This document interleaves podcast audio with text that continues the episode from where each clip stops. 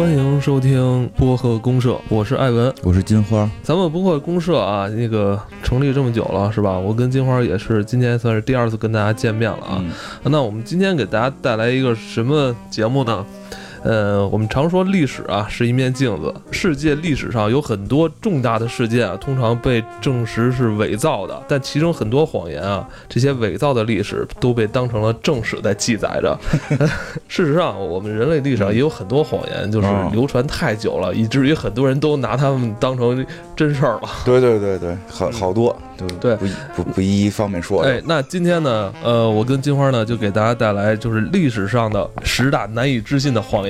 嗯，我们要聊这些，都是造成了很多这个正，就是有些不良后果的啊，而且引发了一些轰动的，匪夷所思，真是。哎，那咱们今天的这十大难以置信的骗局啊，咱们以一个倒叙的形式来跟大家一点点说吧。对，从这个第十名开始。第十名吧，是吧？这个这个，哎，这个。这个排名是等于是那个纪录片给排的，哎哎，因为我个人排，我心里这是第一。哦，这个太虎了，这个。对，这个第十名就是出售埃菲尔铁塔。哎，听这名字就不可信哈。对，这个这个埃菲尔铁塔是这个这个法国巴黎这么一个地标性建筑物，没错，对吧？对吧？但是比较逗的是，就是有一个人，就有有一哥们儿，他是穷没饭吃，是在这个一九二五年，哎，一九二五年时候，这哥们儿。没饭吃，就想一主意，怎么办呀？哎，我给埃菲尔铁塔卖了吧，那么大个儿也没人认领。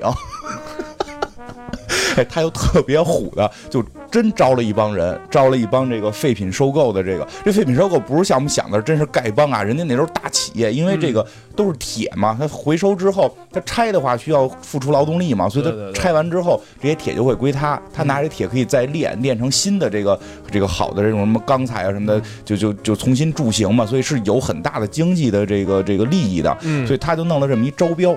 没错，而且他当时这个人啊，就叫维克多的这个人啊，他是把自己伪装成了一个政府的工作人员啊，他挺能演，挺能演，而且一说大家就信了。哎呦，这埃菲尔铁塔得拆呀！他是伪装成了一种。我们这个政府要拆，但是不能告诉公众，偷偷的，偷偷摸摸的，偷偷摸摸，偷偷摸摸的跟你说完之后呢，哎，他也没有这种红头文件，所以就就还得就是弄的，就是你你想你你想竞标成功吗？对吧？哎，你你想想办法，对吧？据说在正式招标之前，他已经光贿赂，就光贿赂他的钱就已经非常大了。哦，就是说我给你点这个好处 啊，你优先考虑一下我们企业，对对，就是你想，真要是有什么政府官员说的这个靠贿靠这个受贿这件事儿，他也只能吃一个人的，对吧？因为我最后得卖，我卖谁？我不卖谁不得弄死我吗？对吧？他这可好，全吃，因为他最后没有这个塔可以卖。然后最后是吃完吃完了所有的这个这个这个叫什么这个腐败的钱之后呢，就还真有一个公司，这公司这个老总据说名名字好像，英文就这个这个法文什么的就叫上钩，从名字听着就像一个被 骗的样子，就是他的那个那个那个法国那个呃单词的意思是上钩的意思，有两个意思哈，两层意思，就是他本身名字就叫上对对，本身名字叫上钩，哎，就可能咱们叫李上钩这。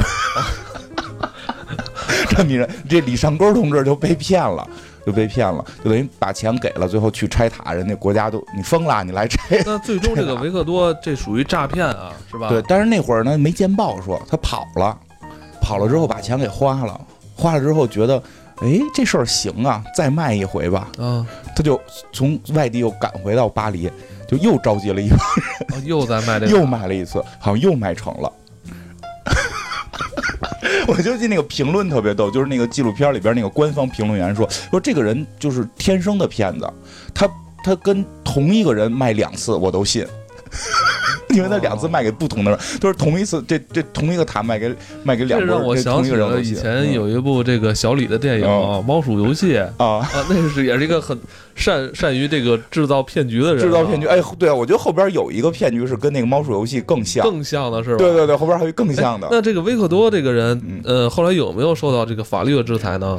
那你肯定受到了吧？因为具体就不不太清楚了，因为那纪录片里边没说。但是我觉得就是就是对吧？那个是不是这故事本身也是假的？对，现在我没法确定是真是假，是不是？因为埃菲尔铁塔在那个年代做的一个 PR 啊，很有可能，很有可能。而且因为你知道什么吗？就是我记得前好多年我看过一一个中国演的一个电视连续剧，好像是是有何冰还是李成儒，我我记不太清了。就是这个有点北京风格的么电视连续剧，里边也有一个类似的桥段，说有一帮人攒局卖前门楼子，说民国了，然后要推翻。推翻所有代表封建象征的，咱把前门楼子给攒局卖了。这而且我看现在啊，因为平时我也比较关注这个《法制进行时》类的法制节目啊，呃，我看现在有很多好像在外地可能更多一些吧，有很多人穿着军装，好像想伪装成咱们这个部队的领导，啊很多这种骗子，很多这种哈。嗯，你还是就得得上来先证明身份。其实说实话，这些行骗好多都跟当时没法证明身份有关。而且再有一个特别重要的就是这个说卖埃菲尔铁塔听着特别虎吧。但实际上有一点可信度的在哪儿？就是因为其实法国人早期特讨厌这铁塔。哦，就是早期这个塔，其实这个塔建建它的时候是这个全民反抗哦，当时这个塔其实。并不太招这个巴黎民众的喜欢啊！巴黎人民众好像挺保守的，哈。据说那个卢浮宫开头就是卢浮宫前头那堆玻璃金字塔，咱们那个华裔的设设计师贝贝里明做的嘛，是啊，那也当时被反对了。对，法国人反反对一切，他们就想，我觉得他们也不是真反对，就是想上街游行玩，对吧？然后说，但是包括哈，当时是说是莫泊桑啊、小仲马这些人都是联名起来反抗这个塔。然后这个塔实际上当时建是不是为了这个国家地标建？是说当时。这个他们战争打输了，跟这个德德国那儿叫普鲁士呢，战争打输了，大概十年左右的时间，他们想重振一下这个民族情绪，然后他们要弄一个什么万万博会，就是这种，就是这个对吧？弄这么个样，他是为这个事儿盖的，而且盖他的时候，招标项目书里就要求这个东西是简易可拆。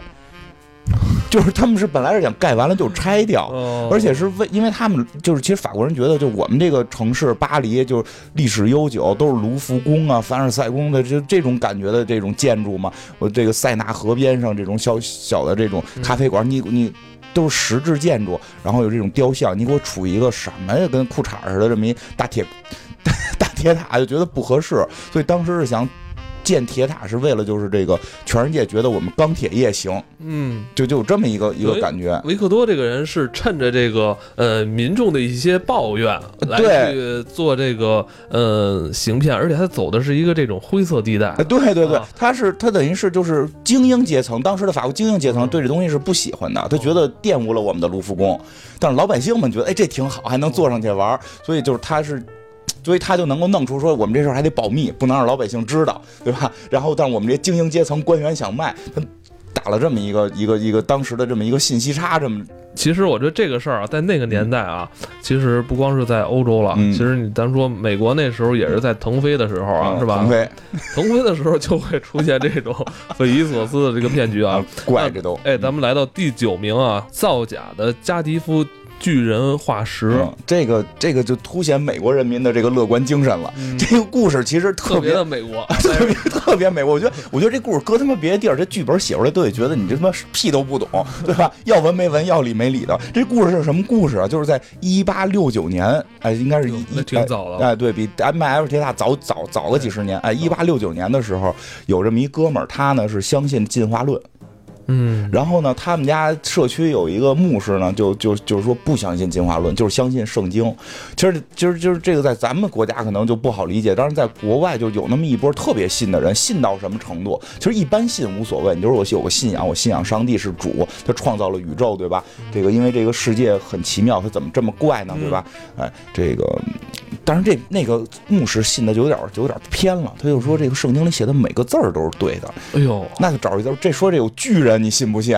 我说那信。那圣经里提到巨人了啊。他说那这个世界上一定是有巨人的。那这个巨人就是就是可能灭绝了。你看那么多动物都灭绝了，巨人也灭绝了，对吧？其实这故事听到这儿，感觉得是这牧师伪造一个巨人的这个这个这个这个叫什么化石吧？还不是？还不是？哎，是这还不是啊？哎，是这个信这个信这个信这个进化论这哥们儿。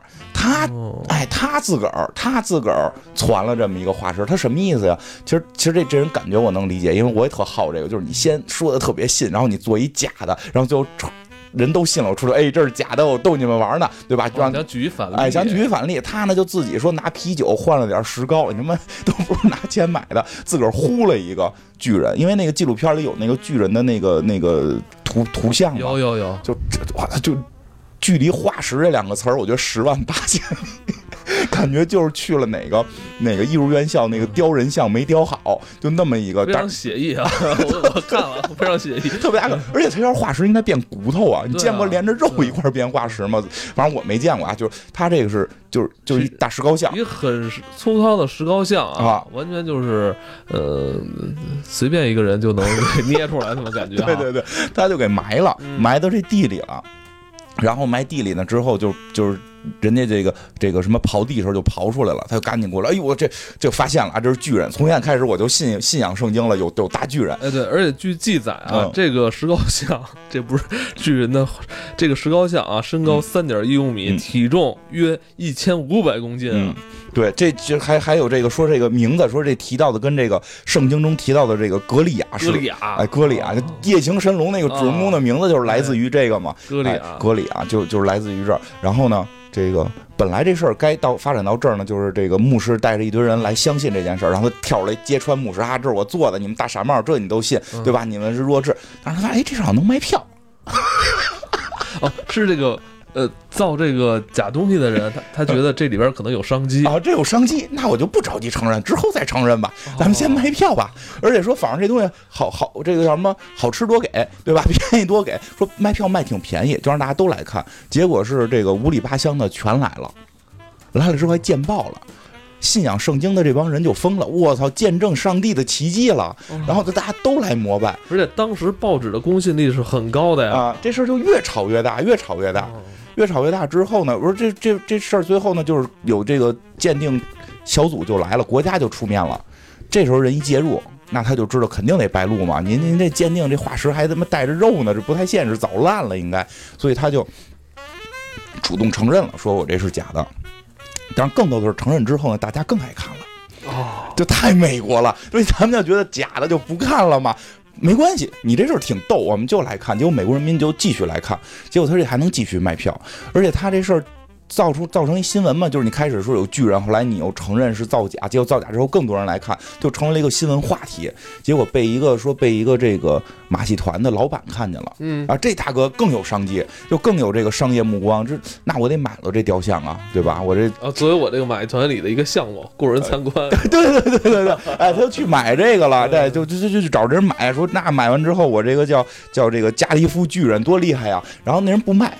说我自己造的，我凭什么把商机给你啊？对，我觉得这时候已经剥离他的初衷了。对对对，变成挣钱了。一开始想这个是是打有打假这个意思，对对对，自自己造假造挺开心。所以这故事往后更逗的是，说这个马戏团这老板啊，说你不不卖我吗？就你这玩意儿，我看一眼我知道怎么做，自己做了一个，自己做了一个贴的时候，我这是真的。他那是假的，然后我这是从他那儿买了，他自己那个又又仿制了一个，就都是假的。但老美国老百姓也都知道都是假的。还有就是我是第一个假的还是第二个假的问题。结果他就拿着他自己做这假的全国巡演，他挣的比这个真的假的还多。这就越来越戏剧化，也娱娱乐化了哈。对对对，我觉得这这已经变成了全民的，就是围绕着格里亚巨人化石变成一场狂欢了。对对对对，呃，这我觉得这特别逗，非常讽刺啊。嗯，呃，那咱们来到第八名啊，第八名这个。呃，我相信这个第八名的骗局应该就是呃猫鼠那个金花说的比较像像这个猫鼠游戏里边小李扮演这个哎对对，但是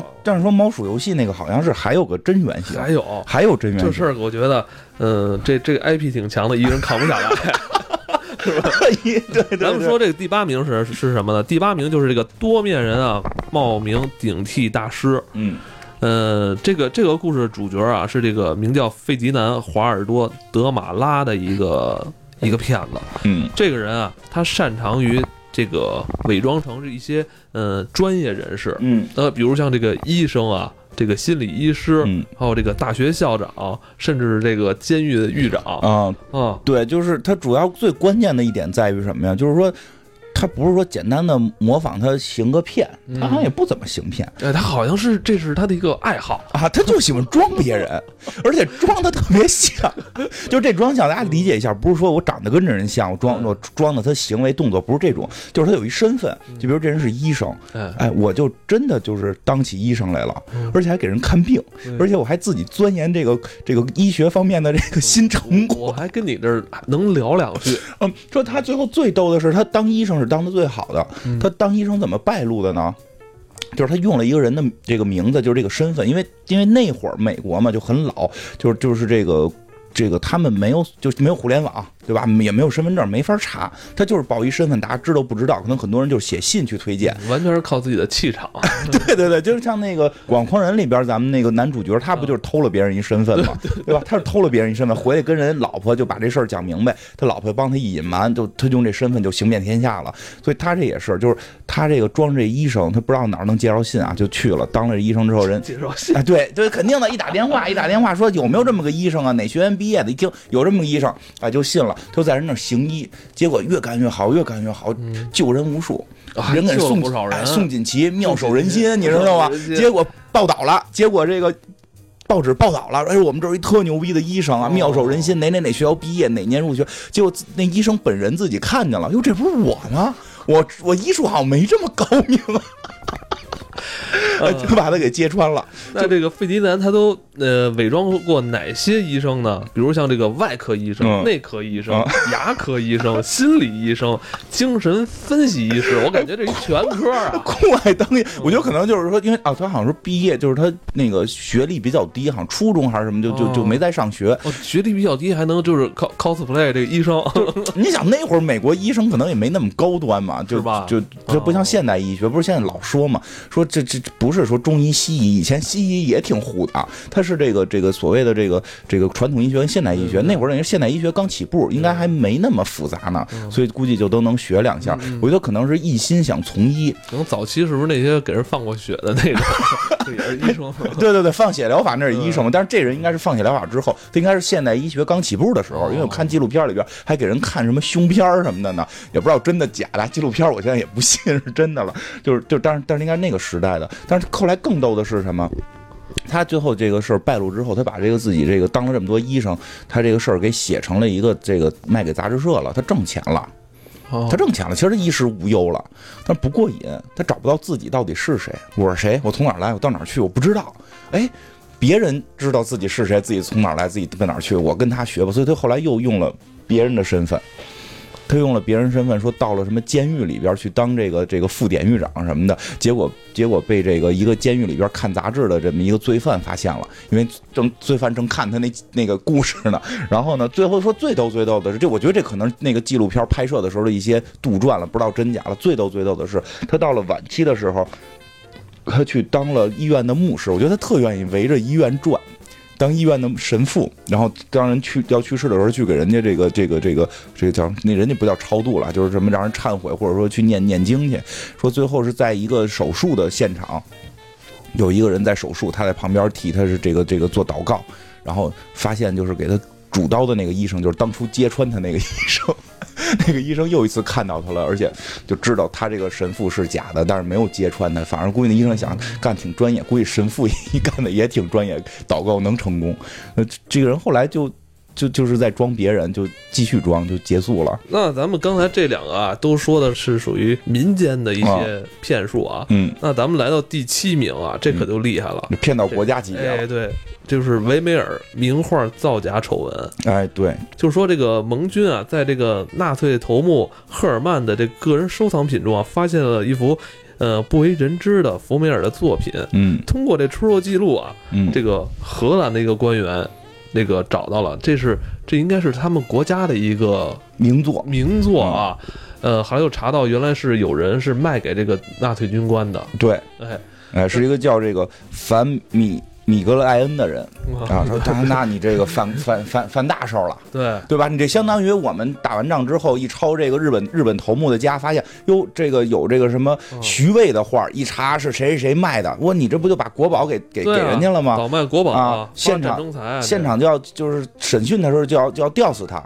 哦，这么严重？那肯定的，你这一定要吊死啊，对吧？就是就是你这太太没品了。你看咱们国家伟大的艺术家这个梅梅兰芳先生，对吧？日本鬼子来了就留起胡子不给你们唱戏，这才有气节呢。你这还卖给卖给这纳粹这个国家名画，哪来的？现在这个事态就非常严重了。你是不是要要好好去交代一下你这画哪来的？对呀，就是你这这就是不管你哪来的，你只要你卖的就得弄死你嘛。所以他最后现场说我画的。哦，是你画的，画的是他画的，他画的。大家不信，扯呢吧？大师作品这么多人鉴定都鉴定不出来，你画的？他说对，因为他们拿鉴定的那个原作也是我画的。而且更逗的是说说，你知道这个这个这个这个画家，这哎这这个画家说一下，因为我们看那个纪录片，他没有明确的英文字幕，他现在看我我去搜了一下，应该是画那个戴珍珠耳环那个少女的那个画家，应该是那个画家，就是戴珍珠耳环少女那个画家，这个维梅尔，然后就他就说这个，他说的。就是哪哪哪个时期的都是我画的，就是就是说那个画家一般会有，比如说像毕加索早期画的特别真嘛，就是画画的钢炼画，画特别像真的，后来就开始开始奔着这个立体派，就就开始先是简单，后来变成立体派等等的，就是他有一个一个时期嘛，然后这个这个伪造者说有一个时期都是我画的，他没有哪个时期。是吗？这么厉害？就这么厉害？就为那个画家创造了一个时期，对吧？那个画家创造了一个那个画家的绘画时期，我这太厉害了。画那画家可能也不太好意思站出来出面吧，也有人吹嘘我，是不是？那 画家早去世了，画家去世去世了，对的。那在世的话也不太好意思，不太好说。这这是不是吹嘘我？我跟你讲，这画家得常常说，没有有那个时期，有那个时期，那是我那个呃，我我帮助我影响了我之后的作品。但是特别多，他他最后然后就是说不信嘛，现场作画，就所有的这个参与审讯的这些这个什么这个这这这些人吧，这些长官呀，这些法官呀，辩论的呀什么的，这这这律师在现场看画完了，一模一样。说这幅画我已经画了就七回了。就这张耶，好像是是是个耶稣像还是个什么像？年轻的基督啊，对对对，就是这我画七回七八回了，就是我拿起笔来就唰唰唰就画完，大家都傻了，一模一样。而且就是说，不光是说，因为在现在说实话，好多伪装作画都可以做到这个一模一样的程度，但是呢，但是就是就是他这个连颜料的这个做法都一样。因为现现在鉴定已经没很难说的通过画画技来鉴定了，都用什么这个碳十四放射鉴定。在碳十四放射鉴定之前，基本上是看你那个颜料怎么做的，是不是老的这个颜料？哎，它这颜料是完全手工自己做的老颜料调出来的啊，特别。咱们咱们去年就是有那么一部电影，郭富城跟周润发 演的，叫什么来着？无双。无双。制造伪钞一个电影哈，对，但是它这里边交代了很多，其实制造伪钞有很很很重要的几个步骤，其中是这个纸张很重要，还有这个颜料啊，对，对，他就是这意思，他整个这一系列全都特别厉害。反而我去临摹它，其实相对对于他们来说都是简单的。对对，最逗的是他等于就成成成就是从这个像这个纳粹出卖国宝的这么一个。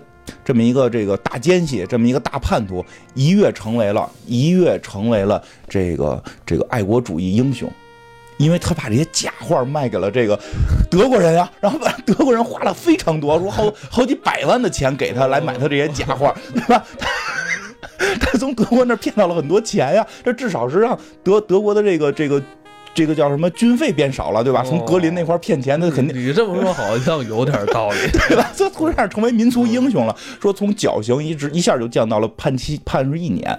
就是说你毕竟作假了，意思意思，意思意思，你毕竟作假了。这个这个，哎，其实这个还挺不一样。一会儿一会儿讲到后边，就是老外对于作假这件事儿还是有一定的，他既能接受，就是说我道德上能接受，但我法律上总要制裁一下。他这个情绪特复杂，嗯，就挺奇妙的。就是他没有说，哎呦你是骗子，然后我们就。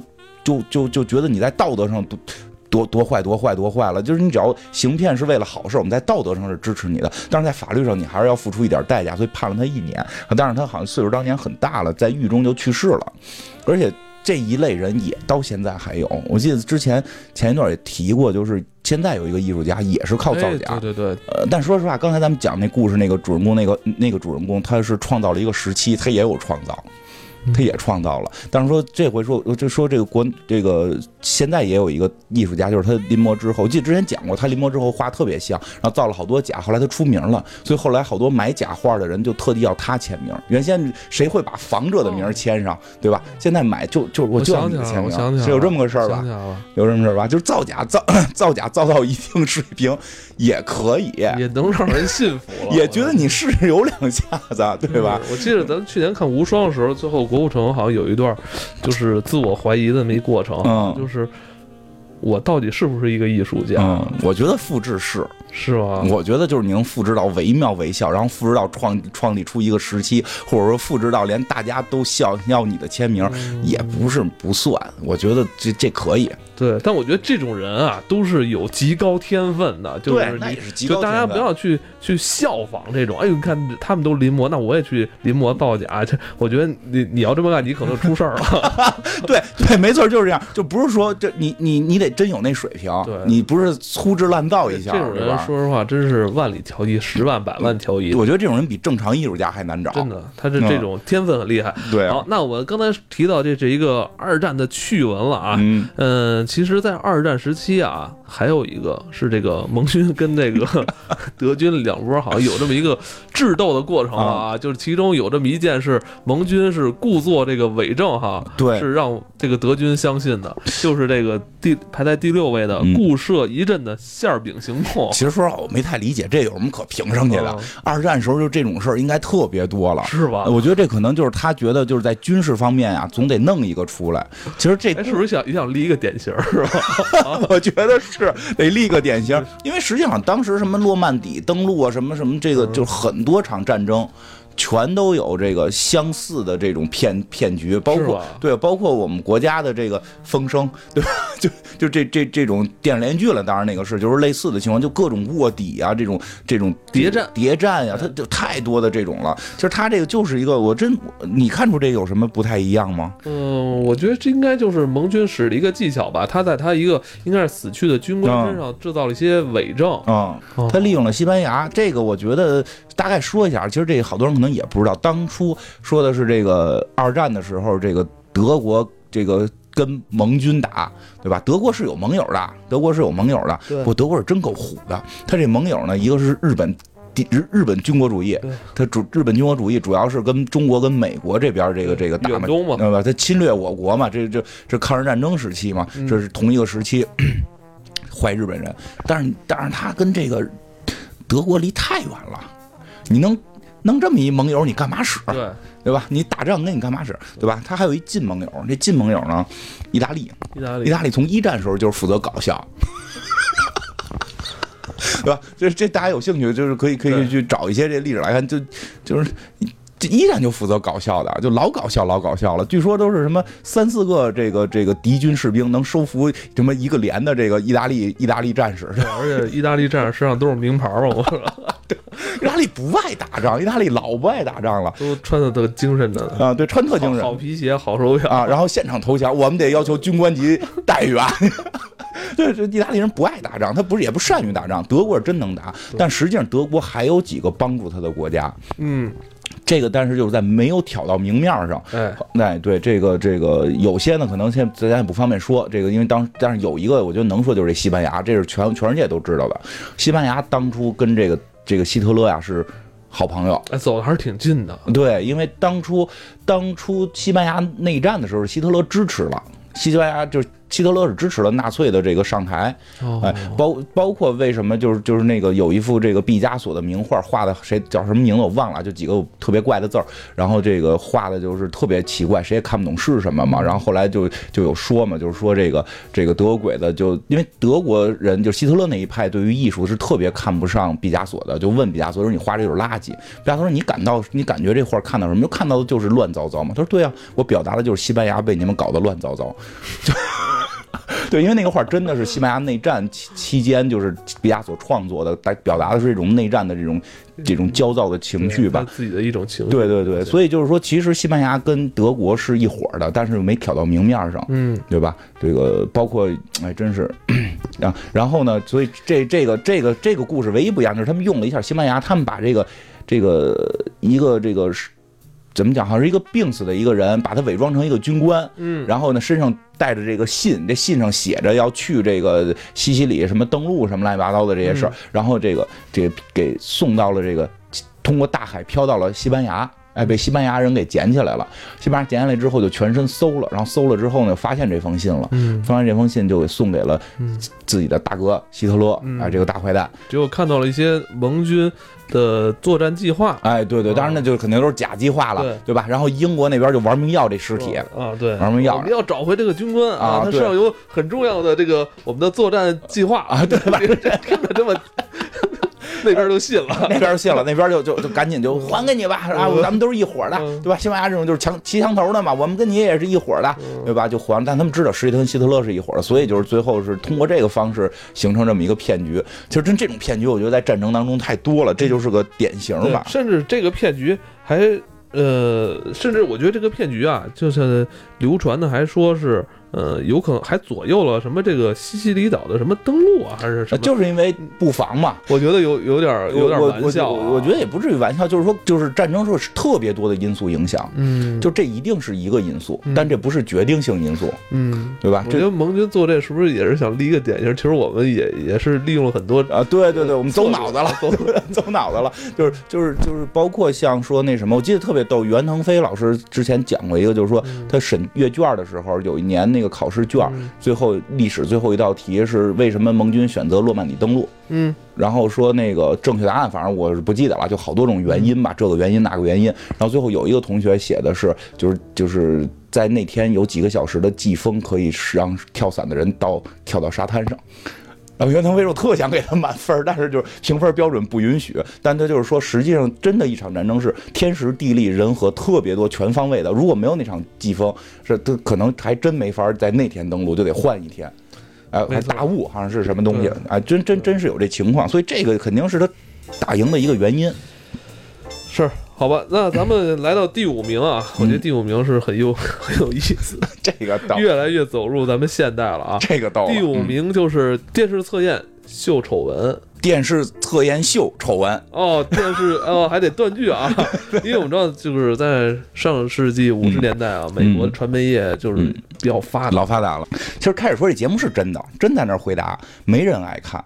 因为那些题吧，如果你其实大家知大家知识水平差不多，你这儿做一教授，那儿做一教授，对吧？您您说把这个什么易中天这个这个教授和和什么这个哪哪个教教授都坐这回答历史问题，那你看啥呀？最后回答那得多难啊！您咱也看不懂啊，对不对？对吧？就是你就那你就是不能叫教授来，你就是让普通人来。普通人来你就回答日常这些问题，那普通人就是普通人，他总有答不上来的。对，所以在早期那时候，大家开始看这种形式刚出现，特带劲，看着看着了，就电视人又没我聪明，还不递我去呢，对吧？不爱看了。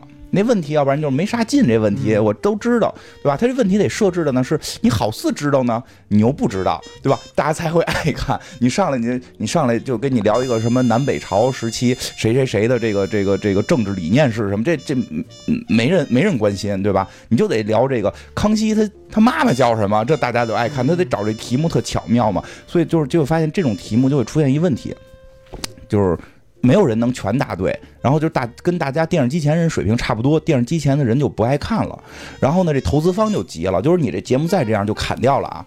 然后这制作人就想说，那咱们就演呗，这还不容易，咱就演呗，对吧？就找了一个这个这个好像大学生吧，就是大学毕业不是大学生，大学毕业的一大哥就过来演，就是题目我都提前告诉你。因为这人本身说这个答案也能知道个八九不离十，但是他把那些刁钻性的问题答案提前告诉他了，然后还教他如何表演，说你要怎么去擦汗啊，怎么去表现紧张，在回答哪道问题的时候，你要表现出，哎呦，我我好像在脑子里就差一点儿，就这种感觉，体现出这种特别紧张的气氛。哦，是连这个等于相当于是让这个。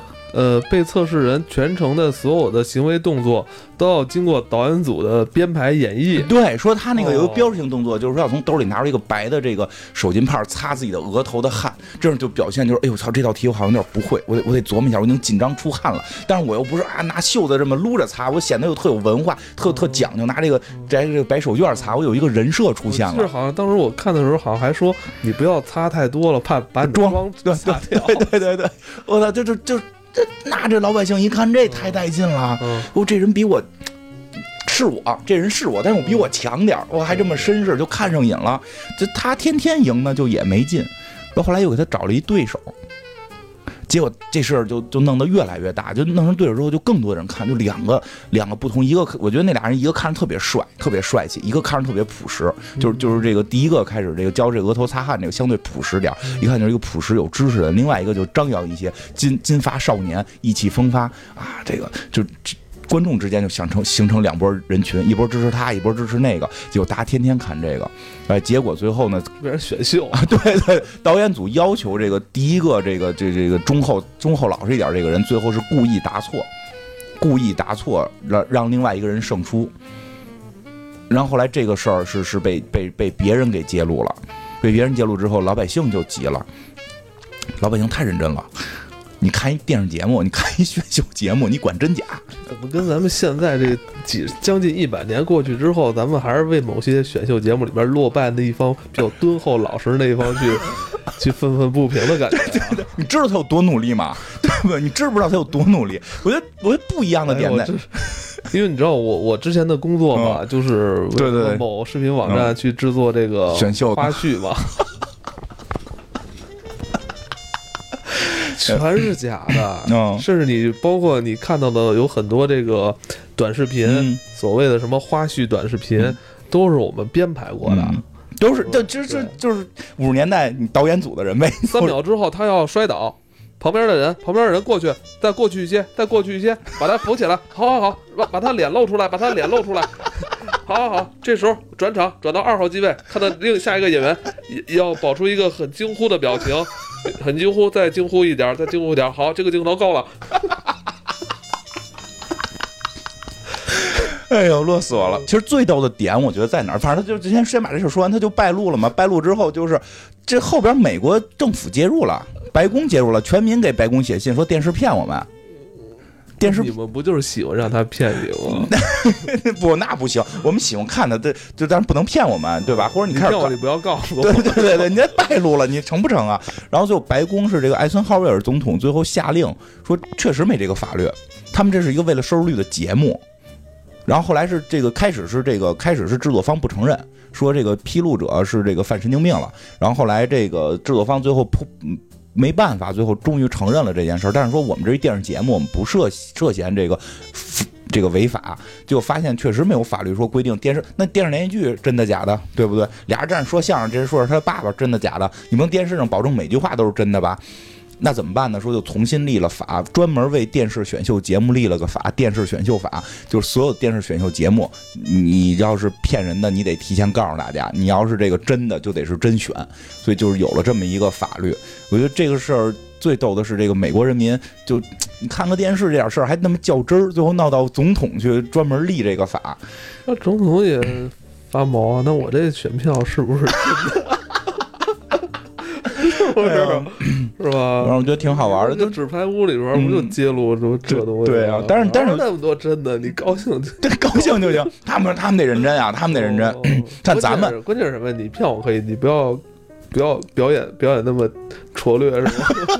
那你看咱们就乐在其中，对吧？我爸老跟我说，你看看最强大脑，你看看那个什么直来直往，你你也你也去啊什么的，对不对？直让你去直来直往。对，我说不要去，不是我去非你莫属。我说我去那儿干嘛呀？我说台上坐那个都是我前同事，你什么什么那里边什么样我不知道是怎么着。他说不是，你这就刘金我爸他们特信那是真的，没错。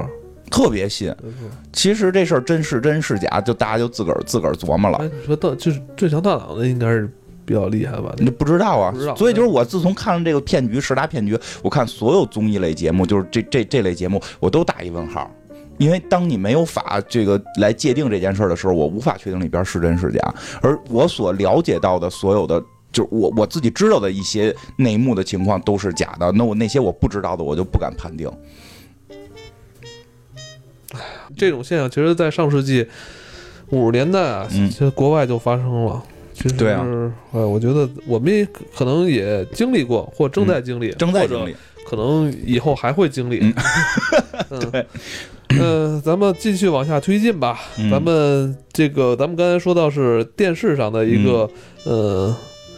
综艺秀的这么一个丑闻啊，这谈不上丑闻，我觉得可能是在在当时一个法律不健全下，对对对，呃，出现一个现象。嗯，那么咱们把时间倒退回到一九三八年的十月三十号啊，这个是火星人入侵地球，就是这咱们讲过以前，对，这很精彩，这咱们以前讲过，对吧？就是就是有一小伙子。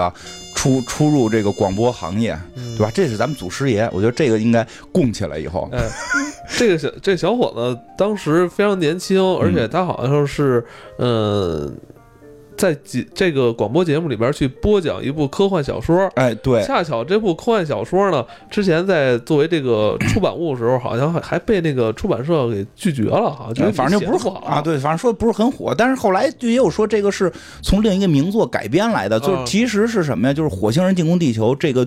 故事吧，太那会儿太多了，编了多了。各种各样的，对，以至于那个出版社对他呢也觉得没什么兴趣。哎，但是这个广播的这个从业人员啊，嗯，这个主播就觉得，哎，我他就不妨把这变成了一个应该是早期的广播剧啊，对对，广播剧，嗯，但是对他广播剧之后给人听了呢，这个这个制片方觉得就是没劲。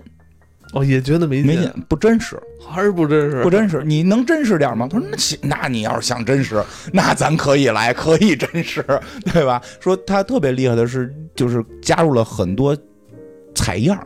说把在兴登堡那个世界，兴登堡就是那个那个飞艇爆炸那个事件里边的采样全找来了。哦，还是而而且那声音还有点模模糊糊啊。对，包括报道说啊喊的那些声，那个记者经过啊，他这怎么了？爆炸了什么的？这这，啊 对，把这声音全给用进来，全都插到他这广播剧里了。哦，然后他自己呢，好像也就是扮演一个这个播播音员啊，说火星人已经打过来了，一个记者啊，对，扮演一记者。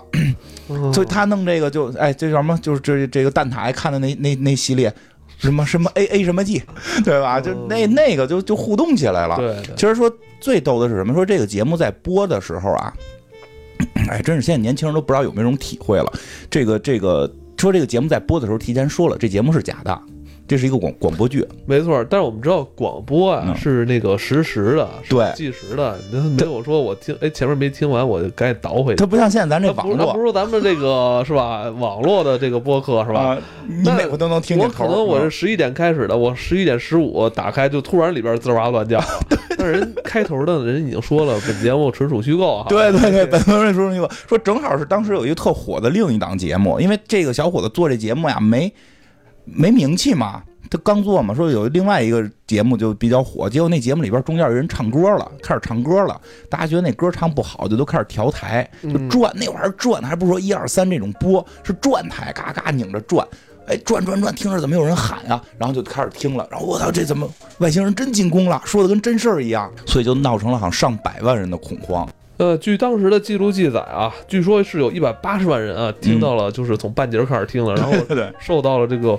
呃，恐慌的这个信息的影响，嗯，因为反应是比较快，就是当发现暴动的时候，说其他几个台就赶紧联合起来说那是档广播剧，就是大家不要不要害怕什么的这种，所以相对较快的制止了，就没有造成更大的伤害，就没有人死掉，但是发生了一些这个这个很大的恐慌呀，说包括很多人报警说，就是哎，真是这个美国人民的这个这个整体的这个状态也很奇妙，就这么广播剧听完之后，据说有很多人报警说火星人已经把他们给打着了，火星人已经。已经已经已经在抢劫他了什么的，火星人在抢劫我。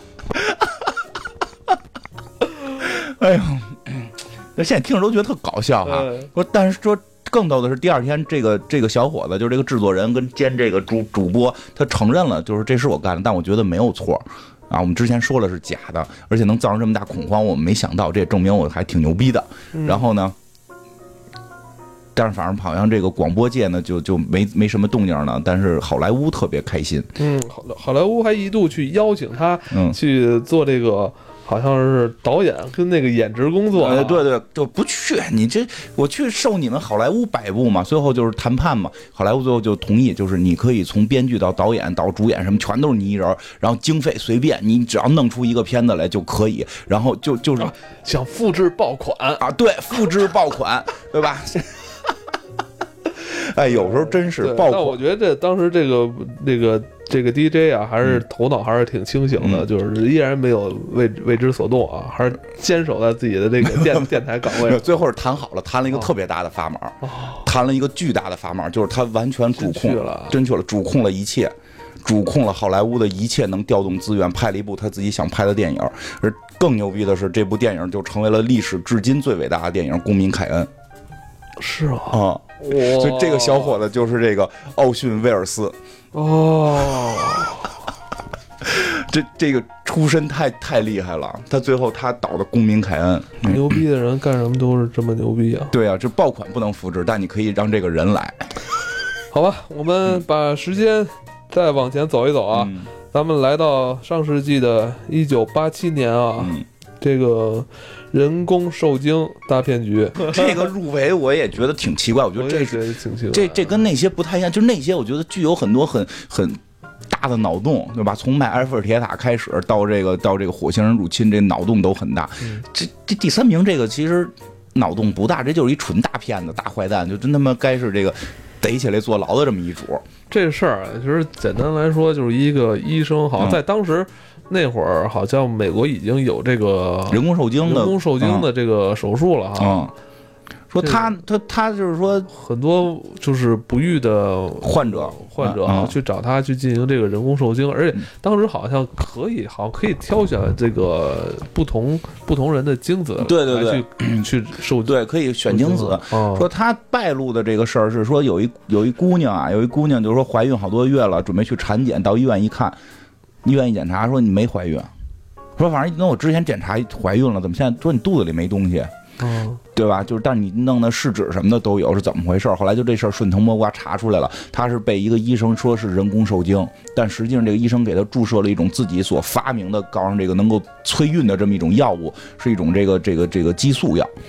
说这个激素，这个激素其实就是当人类怀孕之后就能分泌。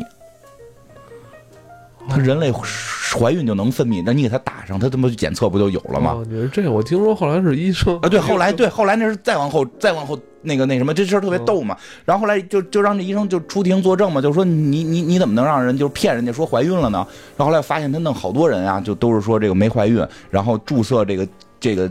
叫什么？这个激素就一检查怀孕了，然后检查完怀孕之后呢，过两天呢就说，哎呦没没保住，但是但是怀了怀了钱我得挣吧，没保住是你身体不行吧？咱们在治疗身体，他钱挣着了，然后说，然后呢也不用打胎，就是说你就是这个因为比较小胎儿，所以自己能吸收，反正都是胡编的啊，这个这么个事儿，所以就给他起诉了。起诉过程中呢，他自己就就举证啊，就是说我这个激激素是管用的。我不是光有这些没成功的案例，我有成功案例啊！咔列出成功案例来了，然后这人脑子也是有问题，他怎么骗呢？就 列出了很多成功案例，然后出庭作证吧，对吧？律师去查吧，就这帮生出孩子的这个打了这激素生出孩子的这帮妇女的孩子，说把他们拉到一排长一样，长得跟那医生一模一样，然后就是说都不用做 DNA 鉴定，就他妈是你的孩子。然后后来就包括他们医院自己的护士就说从来没见过捐精者，精子都是这个医生，精子是医生自己的，对吧？这个这个这有点太恶劣。说首先啊，就是说这个这个女性来这块需要人提供精子来来这个受孕，这个从医学伦理上是不能够是这个这个医用医生的，这个从医学伦理会有很多风险问题，对吧？但是这件事儿说老百姓还能理解，说他后头再查出更扯淡的是什么呢？是他本身还做人工受精这个项目。所以有很多跟着丈夫一块儿来，用丈夫的精子跟自己卵子做体外受精的，她把人精子给换了，全换成自己的了。这个实在是太恶劣了。对啊，说弄的就好多人养活孩子，养活了十几年之后，不是我的基因。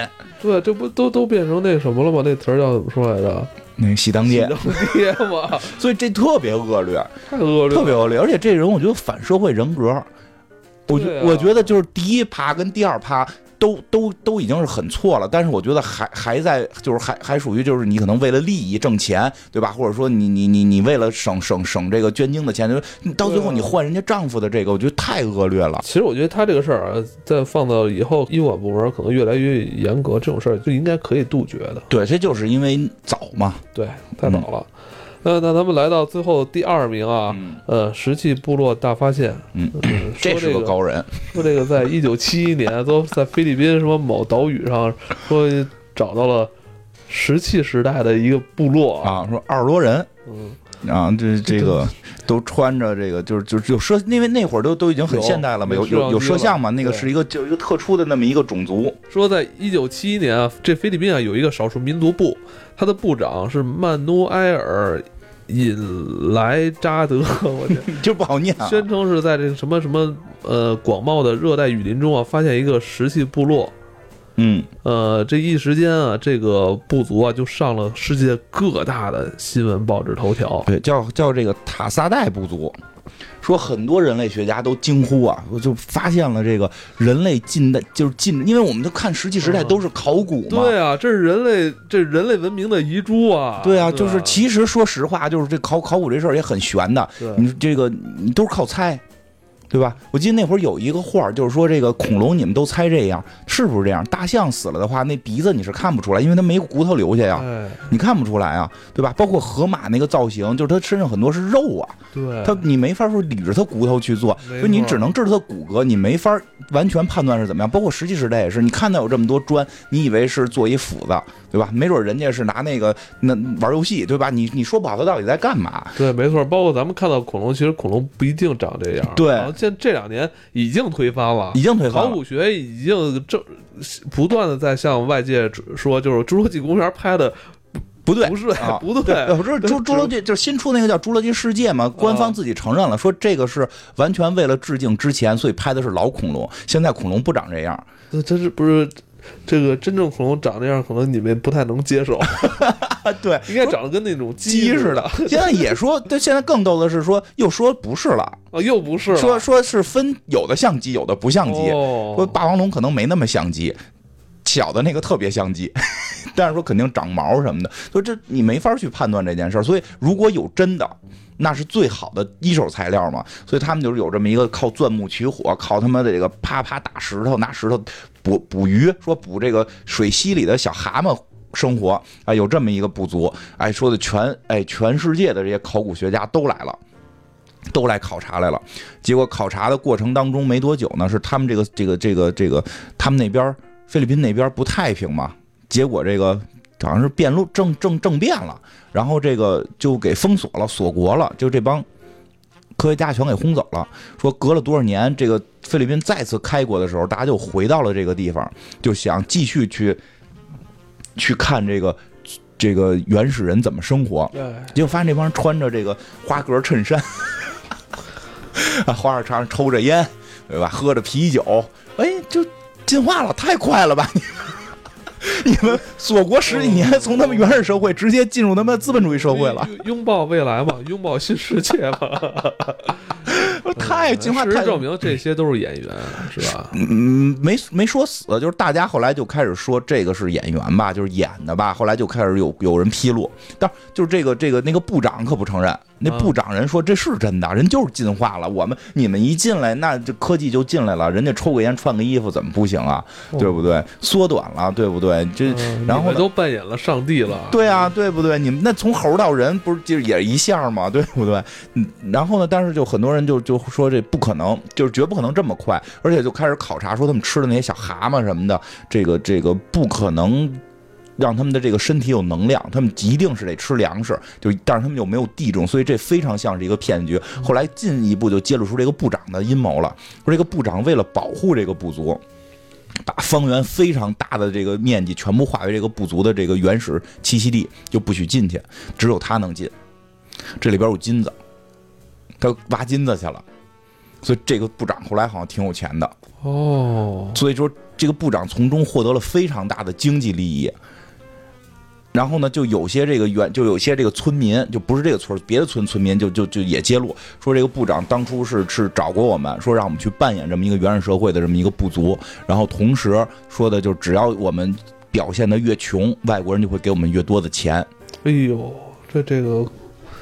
非常的不好，这嗯，但是那部长不承认啊。但是更逗的是，这个什么人都有洗地的，就这事儿怎么看怎么说，这部长绝对出问题了，对吧？这部族绝对是不存在的。说后来再考察什么所谓的那个族的那些特有的语言，其实就是当地的一种这个方言，跟别的部族也会说，只是当时考察时间太短，没来得及考察完就就被这个什么了嘛，就被这个控制了。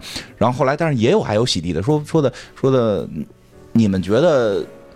他弄的这是个骗局，很可笑。但你们想想，随便弄了二十五个菲律宾农民，把他妈全世界顶尖的这个人类学科学家都骗了，你们不觉得这时候更可笑吗？嗯，就是他，他所以那个人相信这是真的，这这这是真的。但是我觉得他说是真的，这是可能是反话，就是觉得你们人类学家都是假的吧？就就太搞笑了。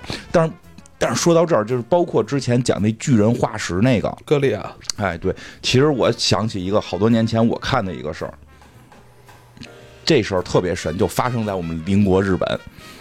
这个日本的这个某也也真是这个他的这个智障表现也很奇妙。你知道日本现在不许考古的，哦，日本不允许考古，不允许考古。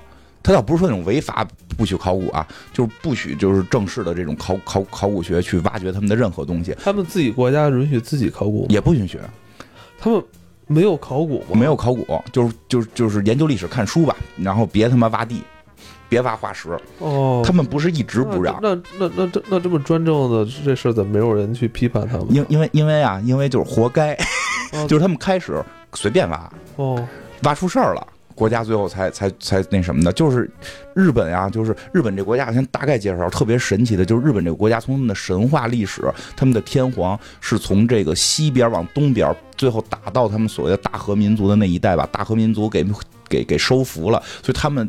又一直学习中国的文化，他们一直有一个，他们好像是从中国去的，就是他们内部都会有这个情绪啊。他们自己内部有人琢磨琢磨，都都想起什么徐福东渡对他们心里都心虚，你知道吗？心虚了，因为他们对，因为他们天皇的那个故事，他们天皇那个故事里，他们有一个好像叫大国主神，是本身日本的神，是天皇派人把大国主神打跑了，或者给降服了。哦，他的意思就是说，他们天皇是带着一波人，呃，进入到这日本岛的。对。哦，他们说的是原来是在天上，然后后来到了日本的最西边的那个岛，一直往日本的东边打，最后把大国主神给打服了。徐福从西边登陆，对，然后中国这边又爱传徐福东渡去那边，所以他们日本人自己心里心虚。对，这我们这不是老传什么九百九十什么九十九个什么童男童女啊？对对对对，什么什么？他们那边也传，他们也其实也传，他们也传，他们也传，包括他们好像是哪几代什么的都就他们包括有些代是明确是有中国血统的，这个这个这个这个天皇家的什么亲戚我忘了，具体记不清。但是日本其实内部是有这个神话传说的，他们自己心里是心虚的，他们没有明确说是徐福来，人家说从天上来到了我们的西边，然后往东边打，最后给我们。自己本民族的大神给打服了，徐丧多 徐丧多丢脸呀，对吧？所以日本人心里边早期无所谓，他们早期信服中国呀，对吧？从明治维新之后，对吧？他们不是不服中国了吗？他们再就接受不了这事儿了，所以他们怎么办呢？他们就咱们自己考古吧。咱们要考出咱们有这个这个这个石器时代来，咱不就显得咱们自个儿是？而且咱别往西边考，咱往东边考，对吧？咱往东边考，越往东有咱们的这个历史越好。他们就考古，结果就考出来了。他们好像是九十万，我记不太清了，好像九十万年还是多少万年前，日本上就有就有这个人类了居住，然后这个这个石器时代，然后这个钻木取火，然后这个部落什么的，哎，就是日本人民就兴奋了，哇，我们是我们不是中国人的后代对吧？对吧？哎，后来。更哎更有意思的是，到了应该是上个世纪九十年代吧，我看这个对上个世纪的应该是九十年代的时候，日本就出了一个非常著名的考古考古学家，号称这个考古学的神之手，咱老起这他妈破名字神之手，哎，这这个人我看这人叫什么来着？藤村正，他呢就是被这个这个这个他都是他他发现的。其实这个人不是一个考古学家，这人是一个民间民间收藏爱好者。嗯，然后呢，不停的这个这个就是，但是但是他就老去考古，就他考出来了。我们好几十万年前，我们日本就有人了啊，我们不是中国人后代啊。然后大家就就信奉他呀，就觉得他牛逼，所以他又成了他们国家专家了。从他们国家专家之后呢，他就继续考古，越考年代越久，越考年代越久，就多少几十万年，前上百万年前，我们日本就有人了。结果后来说被一个报社给拍着了，他自己拿一塑料袋，然后在考古现场往那个坑里边埋，然后自己再刨。就这种事儿太多了，然后所以日本后来就是觉得太丢脸了，最后日本说是到了本世纪禁止挖地、禁止考古了，这太丢脸了。啊，你说到这儿啊，就日本这个段子，嗯，我突然发现很多这些狂人、妄人、嗯，骗子，嗯，是吧？呃，他们好像都是在顺势而为，嗯，顺应就是民众情绪来说一点这种假话、空话。是吧？对对对，做点假，呃，好像民众就很愿意相信。其实民众更愿意相信他们想要相信的东西。你说的特别对，他们不去考证，特别要命。他们不去考证，他们就愿意相信。他们相信你，只要这会儿说出来，就绝对信。对你不用给任何证据，对吧？对，所以最后那个第一名，真是也是这个事儿。好吧，那咱们来到今天那个十大难以置信谎言的第一名啊，Number One，Number One。这个招魂灵媒，卡洛斯，对，说这个一九八八年这个谎言揭破者啊，詹姆斯兰蒂啊和澳大利亚的一个节目联合制造一个骗局，嗯以来揭发灵媒的这个欺诈本质。嗯其实这就很像咱们以前的这个。司马南，对对对，我看着 看着司马南老师，而且包括后边讲到那招式跟司马南老师一样，我觉得全世界的这个灵媒是不是都是一个祖师爷呀？我现在没想明白他们应该拜谁啊？但是他们可能是一个祖师爷。然后这个讲的是是什么？就是说好像是他们国家啊开始兴起了这个灵媒热，嗯啊，这灵媒其实不光是招魂，他还要表演一些，而且到了现代就可以表演更有意思，比如控制我的心跳，嗯，你来摸的脉搏没有了。测不到了，就就就就就司马南老师表演过这个技术，我还会，是吗？啊，这就在腋窝底下藏一乒乓球，就等于让这个，就就是让那什么动脉还是静脉等于血暂时不流过去，是吧？对对对对对对。其实早早年间，司马南老师跟这个这个崔崔永元老师不是做过一档，就是几几期实话实说的时候。讲专门揭露这个了吗？我我家里我记得也有吧，也请过司马南去吧，揭露这个手劈砖。那我后来也练了，也能劈，对吧？你砖砖头搁那儿，啪一劈能劈开。然后这个控制血压，控制血压是是好像是让你的脚趾是抓地，脚趾抓地会让自己的血压升高还是降低？我忘了，就就可以控制你的血压，你血压在血压仪上能够显示一个更高的，就是不一样的数值。哦，就是让自己立马那个血压高啊？对。就是你你在测试的时候，好像是两个脚趾玩命的抓地。那这一般一般人也不愿意让自己血压高啊。不是，就是你就是表现我有灵力啊。哦哦哦，哎呦，我血压高了啊！对，你看，你看你们还就是你想你血压高这是一个病啊，对吧？我先告诉你，血压高不可怕，你只要跟我一起练这个功，血压是可以控制的。你看，我给你表演一下，走高。哎，你看第一，对吧？我记得。是不是你爸参加过这种大会？那多了，我跟你讲，我爸他们可没少练这功，你知道吗？什么这个什么乾坤信息功、高级生命功，我跟你讲都练过，都是这个香功，香啊香，这都练过嘛。其实这就跟那一样，就是他们那会儿说他们国家也老闹这个，知道都是假的，但老百姓就信。我跟你说，咱们国家那会儿练香功人特别多啊，就信，那怎么办呀？这这邪教必须打击啊，对吧？必须打击，那怎么办呢？就是。想希望大家有点智慧吧，那我们骗你吧，就是我们把你骗了。其实我觉得最后的时候，我觉得他们这招也不怎么样。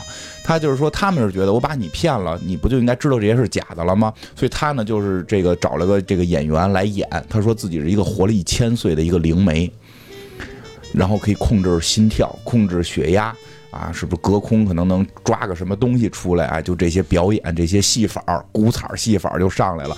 哎呦，老百姓信的不行了。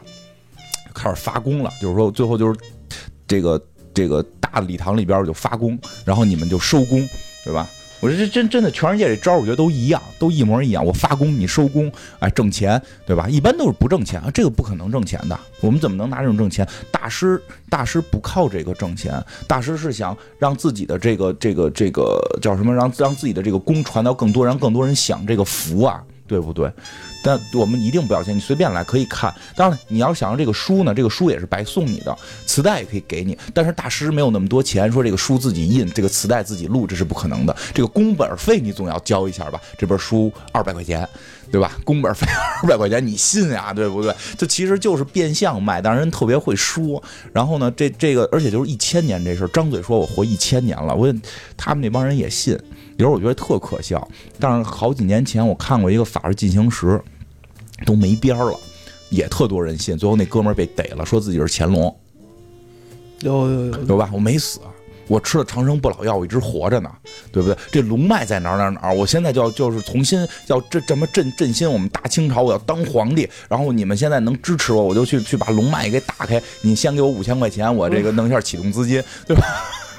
是有真人在在做这个事儿，对啊，就不是说呃什么呃垃圾短信了，不是，就是之前真人，他不就害怕吗？他要跟人说他是乾隆，我得吓死。那个那个那个那个那会儿法制进行时偷拍嘛，就是去参加他那种小型集会偷拍嘛，后来人被抓了，就是大骗子嘛，偷拍偷拍嘛，哎，大家要信，你看那康熙王朝那歌。让我再活五百年，妈，康熙再活五百年，但现在还在康熙年代呢，还流病。五百年这是《西游记》吧？对不对？就是乾隆还有那个扮演国家领导人的特可怕，说自己是什么这个孙中山什么的，就没死，就他们是不是看那个什么？孙中山也应该说广东话吧？就反正说的是不像是广东话。呃，民众还是愿意相信他们想相信的东西。对啊，所以就是那可能是他们的一个梦吧。我觉得为什么好多人信能活一千年，咱们不信，对吧？因为咱们现在可能没有迅速面临生死问题。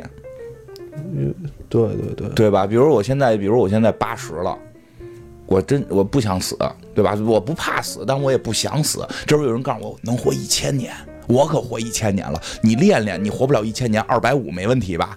那我就信我能活二百五，所以我就信他能活一千年，对吧？其实是有这个原因的，所以大家还是得理智看这个事儿。但就是说，那个那个骗局到后来就是弄得他们全民都信了，最后他们在现场揭露说这是一场假的，其实就是这么个事儿。人也没记住你这是假，只记住你有一场秀。对，其实关键就在这儿，很多人不会相信。司马南老师那么的揭露各种假象，最后不是该信的好多还那哐哐信吗？其实我跟金花早期做过一个呃愚人节的五大玩笑啊，呃，那是在差不多在三年前的三月份啊，这个呃，那也是我们我们俩一开始来做这个节目时候的一期。至今还给我们留下很很深印象的一期节目，呃，时隔三年哈，我们又重新给大家带来了这个十大谎言。对对对，嗯，以后也多带点这个。哎，对对对，完了也非常开心，能今天呃跟金花录制这期的呃难十大难以置信的谎言。对，你希望大家在看待这些谎言的时候，大家要。注重这个结果啊，就是往往大家更注重于这个过程的这种娱乐性啊。嗯，对，反正理智一点吧，因为很多事儿真说不清。其实，嗯，今天节目可能时间有限，还有一些没聊到，以后还会有机会。比如，我现在想，有可能是不是那些剧本本身。